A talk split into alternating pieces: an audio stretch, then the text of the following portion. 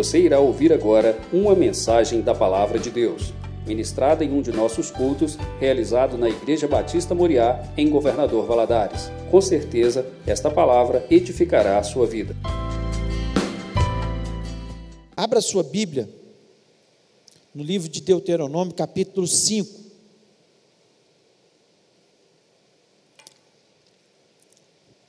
Nós vamos ler alguns versículos, a partir do versículo 1, a princípio do 1, do 1 ao 21. Queria que você prestasse muita atenção nesse texto. Diz o seguinte: Chamou Moisés a todo Israel e disse-lhe: Ouvi, ó Israel, os estatutos e juízos que hoje vos falo aos ouvidos, para que os aprendais e cuideis e os cumprirdes. O Senhor nosso Deus fez aliança conosco em Horebe. Não foi com nossos pais que fez o Senhor essa aliança, e sim conosco, todos os que hoje aqui estamos vivos. Face a face, falou o Senhor conosco no monte, no meio do fogo. Nesse tempo eu estava em pé entre o Senhor e vós, para vos notificar a palavra do Senhor, porque temeste o fogo e não subiste ao monte, dizendo: Eu sou o Senhor teu Deus, que te tirei do Egito da casa da servidão. Não terás outros deuses diante de mim. Não farás para ti imagem de escultura, nem semelhança alguma do que há em cima no céu, nem embaixo na terra, nem nas águas debaixo da terra. Não as adorarás, nem lhes dará culto, porque eu, o Senhor teu Deus, sou Deus zeloso, que visito a iniquidade dos pais nos filhos, até a terceira e quarta geração daqueles que me aborrecem. E faço misericórdia até mil gerações daqueles que me amam e guardam os meus mandamentos. Não tomarás o nome do Senhor teu Deus em vão, porque o Senhor não terá por inocente o que tomar o seu nome em vão. Guarda o dia do sábado para o santificar, como te ordenou o Senhor teu Deus. Seis dias trabalharás e farás toda a tua obra, mas o sétimo dia é o sábado do Senhor teu Deus. Não farás nenhum trabalho, nem tu, nem o teu filho, nem tua filha, nem o teu servo, nem a tua serva, nem o teu boi, nem o teu jumento, nem animal algum teu, nem o estrangeiro das tuas portas para dentro, para que o teu servo e a tua serva descansem como tu. Porque te lembrarás que foste servo na terra do Egito e que o Senhor teu Deus te tirou dali com mão poderosa e braço estendido, pelo que o Senhor teu Deus te ordenou que guardasses o dia de sábado.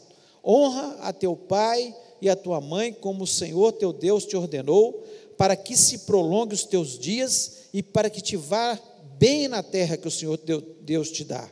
Não matarás, não adulterarás, não furtarás, não dirás falso testemunho contra o teu próximo, não cobiçarás a mulher do teu próximo, não desejarás a casa do teu próximo, nem o seu campo, nem o seu servo, nem a sua serva, nem o seu boi, nem o seu jumento, nem coisa alguma do teu próximo. Agora o 29.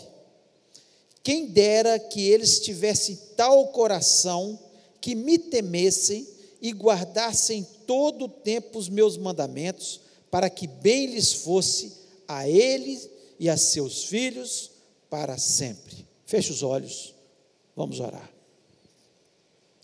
Pai, nós louvamos o teu nome, te agradecemos, Senhor por essa chuva que cai, por todos os irmãos queridos que estão aqui, Senhor, nesta noite ouvindo a tua palavra. Fala o coração desse povo, Senhor, que saiu do conforto do seu lar para estar neste lugar, para ouvir a tua voz, para louvar o teu nome. Ó Deus, e nós pedimos, abençoa-nos, ó Pai, por misericórdia. Me dá graça, me dá unção, sabedoria ao ministrar a tua palavra. Ó Deus, e que o Senhor esteja retirando, Senhor, da nossa vida tudo, Senhor, que não lhe pertence, porque nós queremos obedecer os teus mandamentos para que tudo nos vá bem, como diz a tua palavra. Senhor, o segredo está na obediência e nós precisamos, Senhor, da tua ajuda. Nós precisamos que o Senhor nos oriente. Portanto, fala ao nosso coração nessa noite, abençoa-nos em nome de Jesus. Amém. Amém. Você pode se sentar.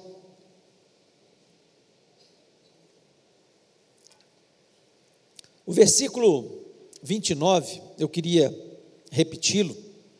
Ele diz o seguinte: Quem dera que eles tivessem tal coração que me temessem e guardassem todo o tempo os meus mandamentos, para que bem lhes fosse a ele e a seus filhos para sempre. Nós queremos, na verdade, ser abençoados nessa terra. Todos nós queremos a bênção de Deus. Se você perguntar a qualquer pessoa na terra, ela vai querer a bênção do seu, mesmo que ela sirva um outro Deus, ela quer a bênção do seu Deus. Ela quer ser abençoada, quer ser próspera, quer que as coisas aconteçam na vida dele ou dela, né? As pessoas querem isso. É o nosso coração. Nós nascemos para ser vitoriosos. Nosso, nosso DNA, quando Deus nos colocou lá no Éden, tava, estava que nós teríamos domínio sobre a terra.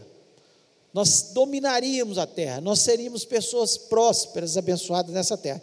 Infelizmente, em função do pecado que veio através de Adão e Eva, né? esse pecado adâmico, nós temos esse pecado dentro de nós e nós perdemos esse domínio, a benção. Mas Deus, no seu plano, na sua história, Ele, lá, já lá no Éden, Ele cria uma estratégia. Ele fala: do filho da mulher esmagaria a cabeça da serpente, ou seja, aquele que enganou Satanás, que tinha enganado o homem e a mulher, o filho dessa mulher, um deles mataria, esmagaria a cabeça da serpente. E nós sabemos isso claramente, que foi Jesus que fez isso. Ele venceu o pecado, ele venceu a morte e ele venceu o diabo e nos tornou novamente vencedores, nos tornou vencedores. E nós precisamos entender que a obediência faz com que essas bênçãos venham sobre nós. E muitas pessoas têm perguntado: os dez mandamentos são para os nossos dias atuais? Eles são atuais. Eles são atuais. É claro que são atuais. Porque, na verdade, a lei foi, não foi dada por Deus para encontrar falha nos homens. Não foi para isso que Deus falou: olha, eu vou colocar as leis aqui para que vocês possam ver aquilo que eu estou mandando e vocês venham a falhar. Mas o propósito não foi esse. O propósito era para que as pessoas, e começando ali com o seu povo, quando Moisés recebe as leis, e especialmente as leis, a lei moral de Deus, os dez mandamentos, era para que nós fôssemos abençoados através dessas, desses mandamentos. É claro que muitas leis cerimoniais, que tinham o sentido apenas de apontar para Jesus, elas não têm mais sentido para a gente. Como, por exemplo, sacrificar animais para que o sangue daqueles animais pudesse nos purificar dos nossos pecados. Porque hoje, o Cordeiro de Deus, que é Jesus Cristo, ele já morreu na cruz do Calvário, e aquilo que é, tinha um sentido para apontar, apontar para Jesus Cristo, não tem mais sentido. Então, certas leis cerimoniais, litúrgicas dos judeus, elas não têm mais sentido para a gente. Mas a lei moral de Deus, essas, os dez mandamentos, elas, os princípios dessas leis, porque Deus ele faz coloca para Moisés um resumo. Mas por trás desse, dessas leis existem princípios que nós temos que ter no nosso coração para nós sermos abençoados. E muitas vezes nós não atinamos quais são esses princípios para nós sermos abençoados. Eu queria falar exatamente nessa noite sobre isso. Nós queremos a bênção, nós sabemos que a palavra de Deus é verdade e que ela se cumpre sobre nós e que a obediência é importante. E muitas vezes nós ficamos em dúvida: será que isso é para os nossos dias? Será que essas leis são atuais? Mas nós temos a convicção sobre isso e Jesus Cristo, ele mesmo disse que ele não veio para abolir a lei, mas para cumpri-la. Ele cumpriu as leis cerimoniais, tudo que apontava para ele, tudo que era feito ali no templo, a princípio no tabernáculo, depois no templo, que apontava para Jesus, tudo que apontava para ele foi cumprido em Jesus. E pelo contrário, Jesus Cristo, ele veio para mostrar que por trás dessas leis existiam princípios que são importantes e que nós vamos falar sobre eles nessa noite. Eu espero que você possa sair deste lugar abençoado no nome de Jesus. Então, vamos ver aqui os princípios sobre cada um desses mandamentos. Então, vamos começar aqui no Deuteronômio. Se você puder manter sua Bíblia aberta, mantenha. Deuteronômio capítulo 5, o versículo 7, que diz: Não, é, não é, aliás, versículo 7: Não terás outros deuses diante de mim. Qual o princípio sobre isso? O princípio é que Deus ele tem que estar em primeiro lugar na nossa vida, acima de qualquer coisa. O princípio é esse, porque Deus, ele é o criador. Nós somos suas criaturas, nós somos seus filhos. E ele nos criou, e a criatura toda a natureza ela tem sede de adorar a Deus. Os animais adoram a Deus, as plantas adoram a Deus, a natureza adora a Deus e nós que somos a coroa da criação devemos adorar a Deus. Então o princípio é Deus em primeiro lugar. Não posso colocar nada em primeiro lugar. Se eu colocar o meu trabalho na frente de Deus, tem alguma coisa errada. Se eu colocar meu esposo, a minha esposa, na frente de Deus, se eu colocar os meus filhos na frente de Deus, não está certo. Se eu colocar minhas propriedades, meu dinheiro, seja o que for, tomou o lugar de Deus, tem alguma coisa errada. O princípio é Deus em primeiro lugar. Não pode existir outra coisa. E Jesus Cristo, lá em Mateus 6,33, ele diz isso de forma muito clara: ele diz: Buscai primeiro o reino de Deus e a sua justiça e todas essas coisas vos serão acrescentadas. Então, Deus em primeiro lugar. O que Deus estabeleceu aqui para o seu povo é exatamente isso.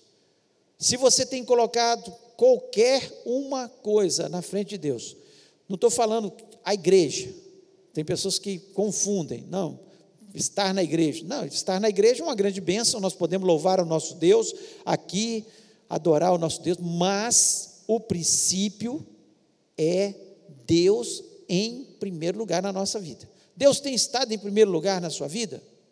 Você tem colocado Deus em primeiro lugar na sua vida? Ou ele fica em segundo plano, ou terceiro, ou quarto, seja lá o que for. Quando você diz que coloca Deus em primeiro lugar na sua vida, você tem comunhão com Ele. E esse é o desejo de Deus, né? Que a gente tivesse comunhão com Ele. Que tivesse comunhão com, com, o tempo todo com Ele. O segundo mandamento, ele diz no versículo 8: Não farás para ti mais de escultura, nem semelhança alguma do que há em cima do céu, nem embaixo na terra, nem nas águas debaixo da terra. Ou seja, não podemos fazer imagem de escultura para adorá-las. Por que, que Deus estabelece isso? Nós não podemos fazer ídolos. E aqui é muito abrangente. É muito abrangente. Por que, que Deus coloca isso? Porque Deus ele não quer que ele seja adorado através de qualquer outra coisa. Ele quer um contato direto e genuíno conosco. Por isso que Jesus Cristo, ele valorizou tanta oração. Por isso que Jesus Cristo nos ensinou tanto a orar e deu exemplo, porque Ele queria mostrar para a gente exatamente que nós temos que ter um contato direto e genuíno com Deus. Quando eu coloco uma imagem de escultura, seja o que for, e eu começo a adorar através daquela imagem de escultura, e Deus estava prevenindo porque os outros povos ao redor de Israel, todos faziam isso. Eles tinham falsos deuses, eles faziam imagem do que eles imaginavam que era o seu Deus. E Deus não queria que o povo dele, o povo que o adorava em espírito e em verdade, deve adorá-lo em espírito e em verdade, tivesse a mesma conduta que esse povo. E hoje, infelizmente, as pessoas têm feito ídolos não só imagens de esculturas, e colocado no lugar de Deus. Intermediários, você vai me usar. Se você me colocar, eu, pastor dessa igreja, como um ídolo, como intermediário entre eu e você, você está me fazendo de uma imagem e escultura. Entenda bem, o princípio é esse. Eu sou carne e osso como você, falho como você, e nós temos que adorar a Deus. Nós temos que, não temos nenhum intermediário entre nós e Deus, apenas Jesus Cristo. Só Jesus Cristo, que é o nosso Deus, e merece a nossa adoração. Então, nós, atrás do princípio, né, atrás do mandamento, existia um princípio que estava aqui, né? E às vezes pessoas adoram animais, como nós vemos na Índia, né? O povo passando às vezes necessidade, fome e adorando os animais.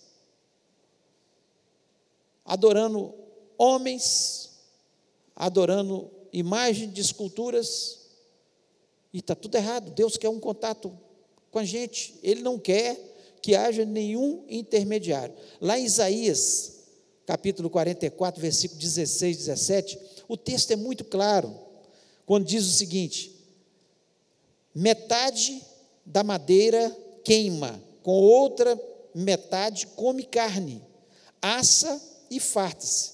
Também se aquenta com parte da madeira e diz: Ora, já me aquentei, já vi o fogo. Então, do resto da madeira, faz um Deus, uma imagem de escultura, ajoelha-se diante dela e se inclina e se, lhe dirige a oração e diz: Livra-me, porquanto tu és o meu Deus. Se você ler o capítulo todo de Isaías 44, é exatamente condenando essa, essa, esse ritual que as pessoas lá no passado faziam e continuam fazendo ainda hoje. Né? Pega uma madeira, com uma parte dela assa os alimentos, com uma parte dela faz, faz móveis e com uma parte faz uma imagem e adora essa imagem. Então Deus estava condenando esse tipo, porque Deus, Ele quer um contato, o princípio é esse, é o princípio do contato direto e genuíno com Deus. Nós precisamos ter esse contato é com Deus. É o princípio. Então nós não temos que ficar julgando as pessoas pelo que elas fazem, mas a palavra de Deus ela tem que ser pregada e mostrar que determinadas coisas estão erradas. Imagens de esculturas, adoração de determinados homens, que falam, às vezes, algumas coisas que vão contra a palavra de Deus e as pessoas o seguem ainda, por adorar. Não, ele é tão bom, ele é tão. Não interessa quem seja. Se está falando alguma coisa contra a palavra de Deus, está errado. E nós precisamos falar, né? E estar atentos sobre isso. Então é importante que Deus, em primeiro lugar, acima de todas as coisas, e Ele quer um contato genuíno com a gente, Ele quer que você tenha uma vida de oração, onde você ora e conversa com Deus diretamente, assim como Adão, lá no, jardim do Éden, todos os dias, na viração do dia, ele se encontrava com Deus para conversar com Deus, e Deus quer isso da gente, quer voltar lá que o ser humano entenda isso. Terceiro mandamento, versículo 11: Não tomarás o nome do Senhor teu Deus em vão, porque o Senhor não terá por inocente ao que tomar o seu nome em vão. O que, que é isso? O princípio é usar o nome de Deus de forma errada. Deus é Deus. Tem que ter reverência diante de Deus. E as pessoas usam o nome de Deus de forma banal. Exemplo né, de pessoas que querem, para tirar vantagem em uma situação, eles usam o nome de Deus. Eles dizem o seguinte: diante de Deus que eu estou falando a verdade, e ele às vezes está mentindo. Isso é brincar com Deus? Isso é tomar o nome de Deus em vão? Porque é sério. Quando você fala diante de Deus, é diante de Deus. Reverência, respeito. Tem pessoas que falam, eu juro de pé junto diante de Deus, e às vezes estão mentindo para encobrir algum pecado, encobrir alguma coisa que eles estão fazendo. É tomar o nome de Deus em vão, brincar com Deus. E quando nós vamos mais para frente, né, na, é, nós vemos pessoas que às vezes citam o, o sangue de Jesus, o nome de Jesus. Tem uma novela que passou aí, as pessoas brincando, sangue de Jesus tem poder. Não sabe nem o que é o sangue de Jesus Cristo. O sangue de Jesus Cristo é coisa seríssima. Ele foi derramado na cruz do Calvário para apagar os nossos pecados. Então nós não podemos falar o sangue de Jesus, o sangue de Jesus é coisa seríssima. E as pessoas brincam e tomam o nome de Deus em vão. Falta de reverência com Deus.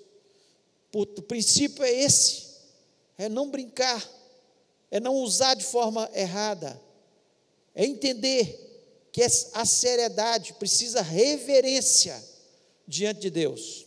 O povo ficava com tanto medo, com tanto medo, porque Deus aparecia no monte e Moisés subia, e eles não queriam subir com tanto pavor que eles tinham, porque relâmpagos, trovões, a nuvem lá em cima do monte, e eles ficavam apavorados, porque estavam temendo até a sua morte. Então, com Deus, todas as vezes que nós vemos as pessoas brincando com Deus, olha o caso de Acã, falta de reverência. Deus tinha falado que não era para tomar nada da cidade de Jericó. Ele pega uma capa, ouro, algumas coisas, e foi destruído ele e toda a sua família. Não é brincadeira, Deus não é de brincadeira, Deus é sério. Outro exemplo que o apóstolo Paulo diz: pessoas, nós vamos ter Santa Ceia próximo domingo, pessoas que vêm e participam da Santa Ceia com a sua vida em pecado, não se arrependem dos seus pecados e participam da Santa Ceia.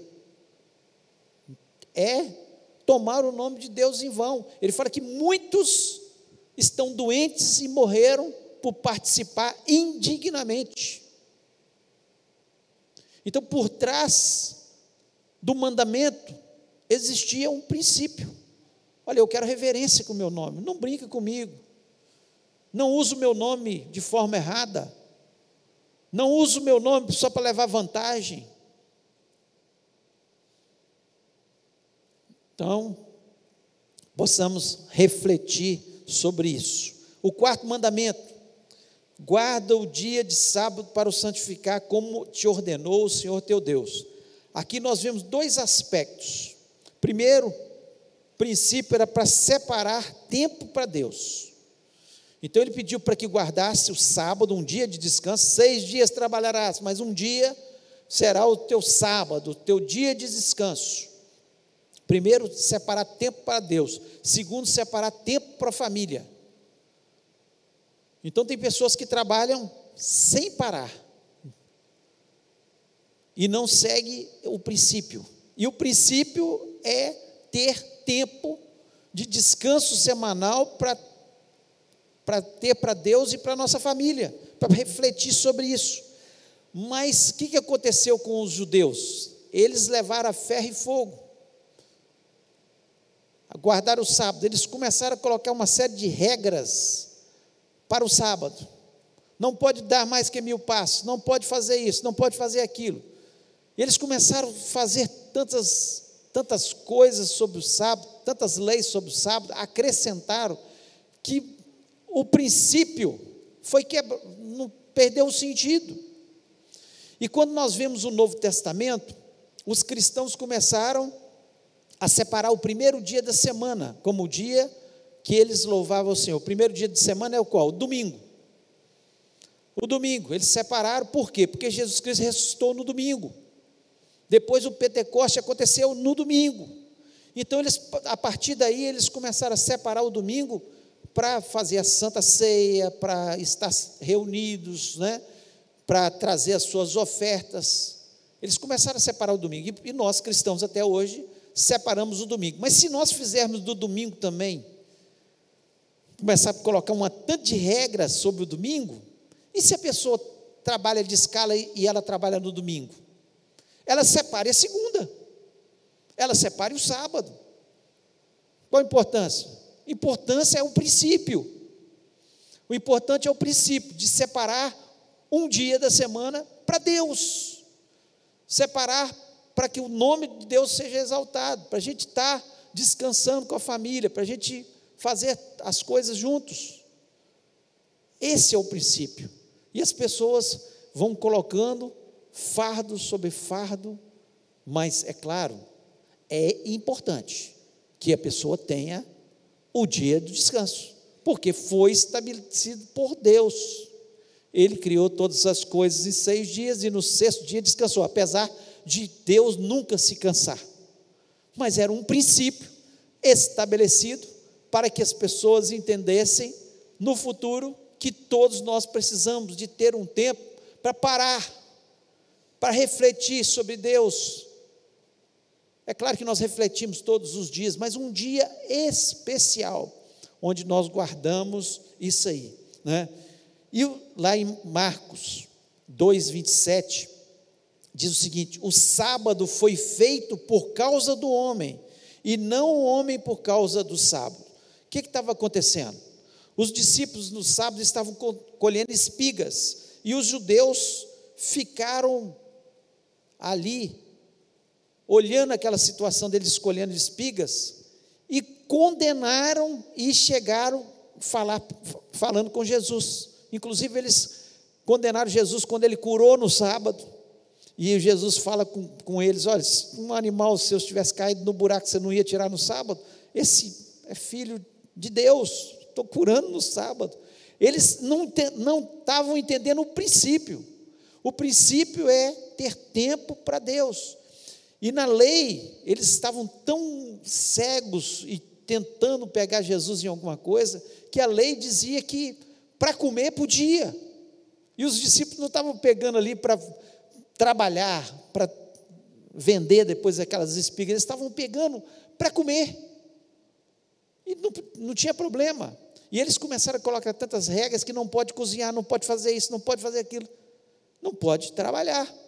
Não podia trabalhar porque era o dia estabelecido por Deus. O princípio é separar tempo para Deus. Então, nós temos que ter esse entendimento. É, o quinto mandamento, versículo 16: honra teu pai e tua mãe, como o Senhor teu Deus te ordenou, para que prolongue os teus dias e para que te vá bem na terra que te dá o Senhor teu Deus. Esse é o único mandamento com promessa. Né? Honra teu pai e tua mãe, né? para que prolongue os dias na terra. Então, se eu quero viver muito na terra, eu devo honrar meu pai e minha mãe. E honrar o pai e a mãe é, acima de tudo, obedecer aos pais, enquanto nós somos jovens, nós somos dependentes deles, e quando eles estiverem velhos, nós ajudarmos eles. Esse era o princípio. O que Deus queria estabelecer para eles é proteger a estabilidade da família. Para que os filhos jamais abandonassem os seus pais quando eles estivessem velhos. E o honrassem quando eles fossem novos. Porque isso ia trazer vida para eles. Então, por trás do mandamento de honrar, e eu honro quando eu obedeço, eu honro quando eu cumpro, né, eu tenho atitudes que são boas, eu honro quando eu sigo os princípios morais que nós sabemos que são importantes na vida. Eu honro quando meu pai me diz que eu não devo fazer aquilo e eu não faço. E eu honro quando eles estão velhos, quando eles já estão velhos, ajudá-los no momento de doença. Ajudá-los financeiramente, se for necessário, é honrar, para que vá bem. Ninguém perde com isso, porque ninguém perde com Deus. Ninguém perde com Deus. Bom, bom se o pai não, não precisar financeiramente, mas se precisar, ajuda. Ajuda e Deus vai te recompensar, porque Deus ele tem sua promessa. Você vai bem na terra, porque é a promessa de Deus. Princípios, são princípios. Estabilidade da família. Deus pensando em tudo, né? Deus, em primeiro lugar, os quatro primeiros mandamentos têm relação com Deus. E os seis últimos entre nós, né? Homem com homem, né? Os relacionamentos que nós temos. E aqui nós vemos estabilidade da família. O sexto mandamento: não matarás. Aí era qual que era o princípio? Simples, proteger a santidade da vida. Santidade da vida. Porque Deus que deu vida, Deus pode tirar a vida. Nós não temos direito de tirar a vida das pessoas. Aí muitas pessoas me questionam, mas quando a gente lê o Antigo Testamento, Deus ordena tantas vezes que eles vão matar outros povos, os inimigos. Por quê? Deus, na sua infinita sabedoria, sabia que aqueles povos que ele ordena que Israel os ataque e os destruam, eles iam trazer consequências para a vida deles. Inclusive, eles iriam matá-los. Então, legítima defesa. Era por legítima defesa, para protegê-los. Por isso que Deus ordena, não é porque Deus tem prazer em, matar as pessoas, não. Tem gente que fala, nossa, Deus é tão sanguinário, manda matar os cananeus, os ferezeus, os hebeus, heveus, manda porque Deus foi dando oportunidade para esse povo, foi dando oportunidade, e eles pecavam cada vez mais, ao ponto que os sacrifícios dele eram os próprios filhos. Eles pegavam os seus deuses, esquentavam suas mãos no fogo e colocavam as suas crianças ali, ao deus Moloque. Pensa bem, você pegar uma criancinha, o seu filho, recém-nascido aí, nosso Deus, só de pensar isso dá dor no coração. E coloca nas mãos de um Deus falso para ter prosperidade. O coração deles era mal, ruim. Então, por isso que Deus, Ele ordena. E em algumas situações também, Deus ordena para proteção da sociedade, para proteção, para que eles vivessem melhor. Então, se alguém matasse por premeditação, qual que era a pena? Pena de morte. Idolatria, pena de morte. Por quê? Porque Deus queria um povo santo, um povo que fosse exemplo para as outras nações de como Deus queria que eles vivessem. Então, algumas situações nós vemos a quem amaldiçoava pai e mãe, pena de morte. Porque alguém que amaldiçoa pai e mãe não presta para nada. E essa que é a verdade. Tem que morrer mesmo. Vai, de qualquer jeito, vai para o inferno uma pessoa dessa, né, que vive amaldiçoando pai e mãe. Então vai para o inferno. Porque não é possível um cristão, alguém que ama a Deus, que tem Deus no coração, fazer isso. Né? Então, não matarás, proteger a santidade da vida. sétimo mandamento, versículo 18: não adulterarás proteger a santidade do sexo e do casamento. Deus queria proteger. Ele criou algo tão lindo, bonito, que os casais vivessem em harmonia sexualmente. Então, por isso que ele não queria que essa harmonia fosse quebrada. E ele coloca como mandamento. E é engraçado que Jesus Cristo, ele lá em, em Mateus capítulo 5, versículo 28, ele diz: ó, se você olhar para uma mulher com um olhar impuro, ele cita e fala mulher, o homem olhar para a mulher, mas é vice-versa. Com um olhar impuro, você já está pecando. Porque o adultério começa aqui, assim como matar começa aqui. Você começa ficando o quê? Irado. E ele também fala lá em Mateus 5, é, 21, também a mesma coisa. Se você irar contra o seu irmão, os antigos diziam, não matarás. Pois eu digo que se você irar contra o seu irmão, você já está pecando. Então Jesus Cristo ele amplia isso, ele dá um entendimento maior sobre o princípio. O princípio era proteger a santidade. Então, quando eu começo a irar, estou perto de matar alguém. Então, ele não quer que eu venha ficar nem irado. E quando eu começo a olhar e olhar outra mulher, já estou começando a pecar. Já estou começando a pecar. E por isso ele coloca isso como mandamento, e o princípio é proteger a santidade do sexo e do casamento.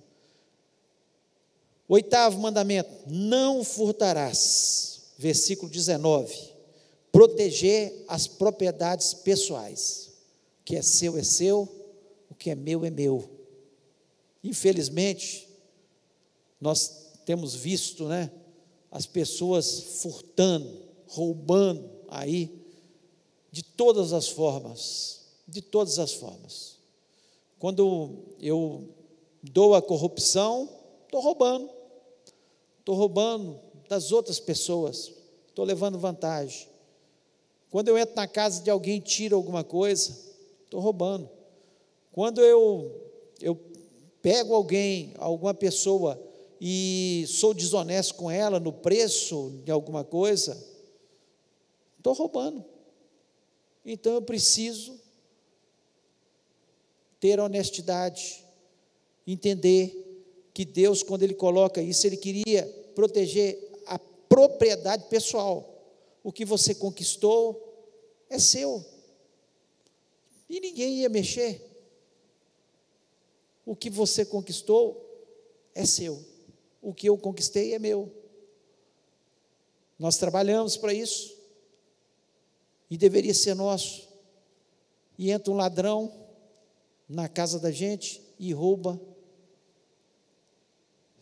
E Deus queria apenas estar protegendo. E quão bom é quando a gente fica sabendo de nações ou cidades que, olha, aqui você pode deixar as portas tudo abertas, ninguém pega nada de ninguém. É tão lindo ver esse princípio estabelecido na vida das pessoas, tem locais que eles não entendem como é que uma pessoa pode roubar do outro. Como pode roubar? Como pode ser corrupto e tomar as coisas dos outros, levar vantagem? Eles não entendem, porque foi ensinado como princípio que eu devo respeitar as propriedades dos outros. E infelizmente no país não é ensinado isso, é ensinado invada a propriedade do outro. Ah, pode invadir a, a, as casas do outro, pode invadir a propriedade dos outros. E muitas vezes as leis acabam protegendo esse tipo de coisa, que está errado. As leis vão contra os princípios de Deus. Eu tinha um amigo, tenho um amigo, ele tem uma casa de praia em Florianópolis. E ele vai lá nas férias e tal, em janeiro, e às vezes no carnaval, alguma coisa tipo assim. Só que ele chegou um dia para passar férias, tinha uma, uma família, tinha invadido a casa dele. Invadido. E ele foi lá na polícia reclamar, ó, invadiram a minha casa, a polícia falou, não posso fazer nada, como é que nós, nós não podemos fazer nada? Você tem que ir no juiz, você tem que arrumar um advogado, ir no juiz, o juiz dá uma ordem de, de, de despejo, que eles já estão lá tantos meses que eles invadiram a casa. Como é que pode um trem desse? Tudo errado. Princípios errados que vão contra a palavra de Deus. E nós temos que seguir a palavra de Deus. Nono mandamento, versículo 20: Não dirás falso testemunho contra o teu próximo. O que estava esse mandamento? proteger a integridade da justiça e confiança na sociedade. Quando ninguém dá mal, falso testemunho, o que, que acontece? Vai acontecer? Vai haver justiça. E com isso nós estamos protegendo a sociedade. E se alguém desse falso testemunho, lá era punido como deve ser punido na nossa sociedade. Aí todo mundo falaria a verdade. Então chega a pessoa, na frente do juiz e mente descaradamente, dá falso testemunho para beneficiar o outro, que fez alguma coisa errada. Então nós temos que entender que o princípio é esse. E Jesus Cristo, lá em Mateus 5,37, ele diz isso de forma tão clara, ele fala assim, seja a tua palavra sim, sim, não, não, porque o que passar disso é de procedência maligna. Falso testemunho é procedência maligna. Nossa palavra é sim, sim, não, não. É verdade, é verdade. É mentira, é mentira. Eu falo, eu cumpro e eu honro a minha palavra. Minha palavra tem que ser verdade. Antigamente as pessoas não precisavam nem de contrato. Eles vendiam uma propriedade para o outro para pagar de tantos anos, não precisava de contrato nem nada. Depois que pagou tal, passa a propriedade, bastava a palavra da pessoa. Hoje a pessoa assina e fala que não assinou. Não foi eu que assinei, não, essa assinatura não é minha, não. É brincadeira que tem acontecido com a palavra de Deus. Não podemos de forma nenhuma dar falso testemunho contra o nosso próximo. Com isso, Deus estava protegendo que houvesse justiça. Coisa boa é uma sociedade onde há justiça, uma família onde tem justiça, onde há. Com isso a gente protege a família, a gente protege a sociedade, protege a cidade, protege o país. É muito mais fácil viver dessa forma. Na verdade, sim, sim, não, não. Se é verdade ou se é mentira. E ponto final. É isso que Deus queria de nós. E o último, e o décimo mandamento, versículo 21 diz: E não cobiçarás a mulher do teu próximo, e não desejarás a casa do teu próximo, nem o seu campo, nem o seu servo, nem a sua serva, nem o seu boi, nem o seu jumento, nem coisa alguma do seu próximo. Qual que era o princípio? Chegar à raiz de muitos problemas que nós falamos acima. Por quê? As pessoas furtam por quê? Porque cobiçam primeiro. Cobiçam aquilo que o outro tem. As pessoas matam por quê? porque estão cobiçando. Muitas vezes, a mulher do próximo ou a propriedade do próximo. Muitos dos problemas que nós citamos adulteram por quê? Porque cobiçam o, o sexo oposto. Estão cobiçando. Então, o que Deus estabelece que não pode começar a cobiça no nosso coração. Se vier o desejo de possuir alguma coisa que é do outro, repreenda no nome de Jesus. Fala, Senhor, tem misericórdia da minha vida. Deus é um bom Pai. Basta a gente obedecer, Ele vai suprir todas as nossas necessidades. Ele vai fazer o que é necessário na nossa vida. Nós precisamos entender isso. Né? Na, na escala de valores para Deus, e nós vemos isso aqui nos Dez Mandamentos: primeiro é Deus, segundo a família, depois a vida, depois o sexo e o último a propriedade. Na nossa sociedade houve uma inversão disso. Hoje, o que é mais importante e que as pessoas buscam em primeiro lugar? A propriedade e o sexo. Por isso que a sociedade está toda torta, está toda errada. Porque os princípios, eles deixaram de seguir a ordem correta que Deus estabeleceu. Quando você vê os dez mandamentos, começa para Deus. Aí fala para a família. Deus cuidando da família, honra teu pai, tua mãe, estabilidade da família. Depois a vida. Não matarás, depois vem sexo, não adulterarás, e a propriedade, não cobiçar, propriedade do outro, nem o jumento, nem a, a mula, nem o, nada do outro. E nós, a nossa sociedade inverteu as coisas. Hoje tem valor quem tem. Infelizmente, nós estamos no caminho totalmente errado. Mas nós, como cristãos, e que queremos ser abençoados, e queremos que esse versículo, que nós lemos 29, eu vou ler novamente, se cumpra na nossa vida, nós temos que voltar a ter a prioridade, Deus acima de todos, de tudo. Deus, Deus, Deus. Ele é o Senhor. Ele é o Senhor. E diz o seguinte: quem dera que eles tivessem tal coração que me temessem e guardassem todos os meus mandamentos todos os dias, para que bem lhes fosse a ele e eles e a seus filhos para sempre.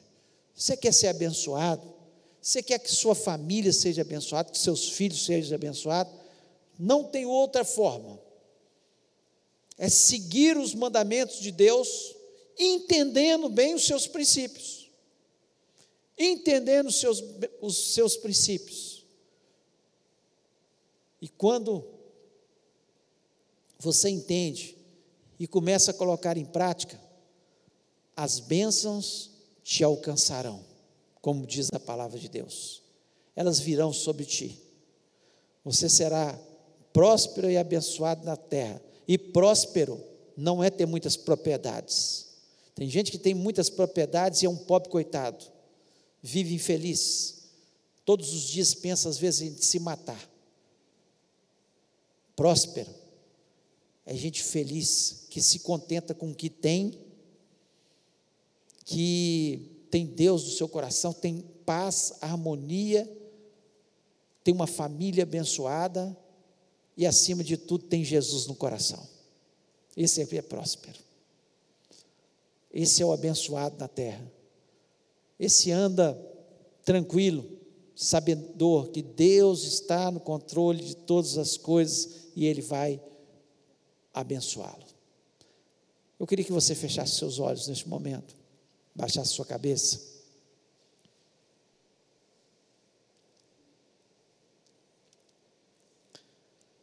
Eu queria que você pensasse.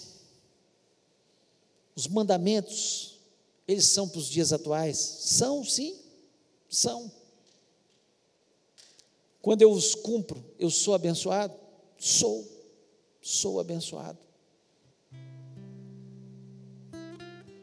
Será que as suas prioridades estão certas? Deus, família, vida. Vida. Depois, sexo e propriedades. Ou está tendo uma reversão nisso? Eu queria que você parasse para pensar.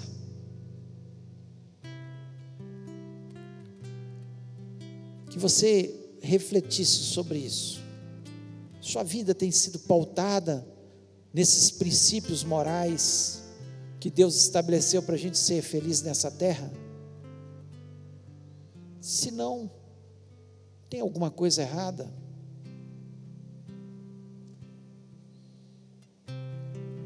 Eu queria te desafiar nesse momento. Se você quer falar para Deus nessa noite, Deus, eu quero seguir esses princípios. E eu quero seguir da forma certa. O Senhor acima de todas as coisas. Eu quero ter contato genuíno com o Senhor todo tempo. O Senhor em primeiro lugar, eu quero separar tempo. Eu quero não viver nessa, nesse mundo de uma forma louca, mas quero separar tempo para o Senhor, quero ter o meu sábado que seja o domingo, que seja a segunda, que seja o sábado. Nós cristãos separamos o domingo, hoje. Mas se você tiver alguma coisa, separe outro dia, em nome de Jesus. se você não tem honrado pai e mãe, se você tem cobiçado no seu coração, eu queria te fazer um desafio a ficar em pé em nome de Jesus e falar: Deus, eu quero, eu quero seguir os seus princípios, eu quero fazer isso da minha vida, eu quero que isso seja os princípios da minha vida. Eu queria convidar você a ficar em pé em nome de Jesus. Se Deus falou o seu coração, alguma coisa precisa ser mudada, Deus abençoe. Alguma coisa precisa ser reestruturada nos seus conceitos em nome de Jesus. Nós precisamos tomar atitudes. Nós precisamos mudar a história da nossa vida. E nós vamos orar. Coloque a mão no seu coração e fale com Deus. Deus, meu Deus, a tua palavra é tão linda. E ela, Senhor, não foi escrita para nos punir, para nos apontar os nossos erros, não foi para isso. Mas foi feita para nos mostrar o caminho da felicidade. O Senhor é o fabricante nós fomos fabricados, e o Senhor tem um manual do fabricante, que é a tua palavra. Ela nos conduz, ela nos faz funcionar melhor. Sermos abençoados. Por isso, Senhor, eu quero colocar cada um desses irmãos na tua presença. Ó Deus, muda a história, muda os conceitos, que eles possam sair desse lugar, Senhor, revigorados, abençoados com a intenção no coração de mudança verdadeira. E que o nome de Jesus Cristo seja exaltado na vida deles. Senhor, abençoa-os. Porque só de tomar a atitude de querer te obedecer, nós já somos abençoados. E eu sei que o Senhor está abençoando a vida deles. Ajuda-os, ó Pai. Me ajuda também, Senhor, por misericórdia, porque, Senhor, muitas vezes nós falhamos, nós somos imperfeitos mas nós queremos a ajuda do Teu Espírito Santo, porque nós queremos ser abençoados e felizes, e eu te peço isso em nome de Jesus. Amém.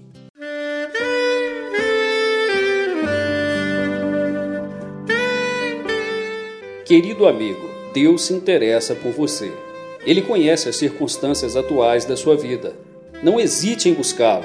Em Jeremias 33, versículo 3, ele nos diz: Clama a mim e responder-te-ei, e anunciar-te-ei coisas grandes e ocultas que não sabes.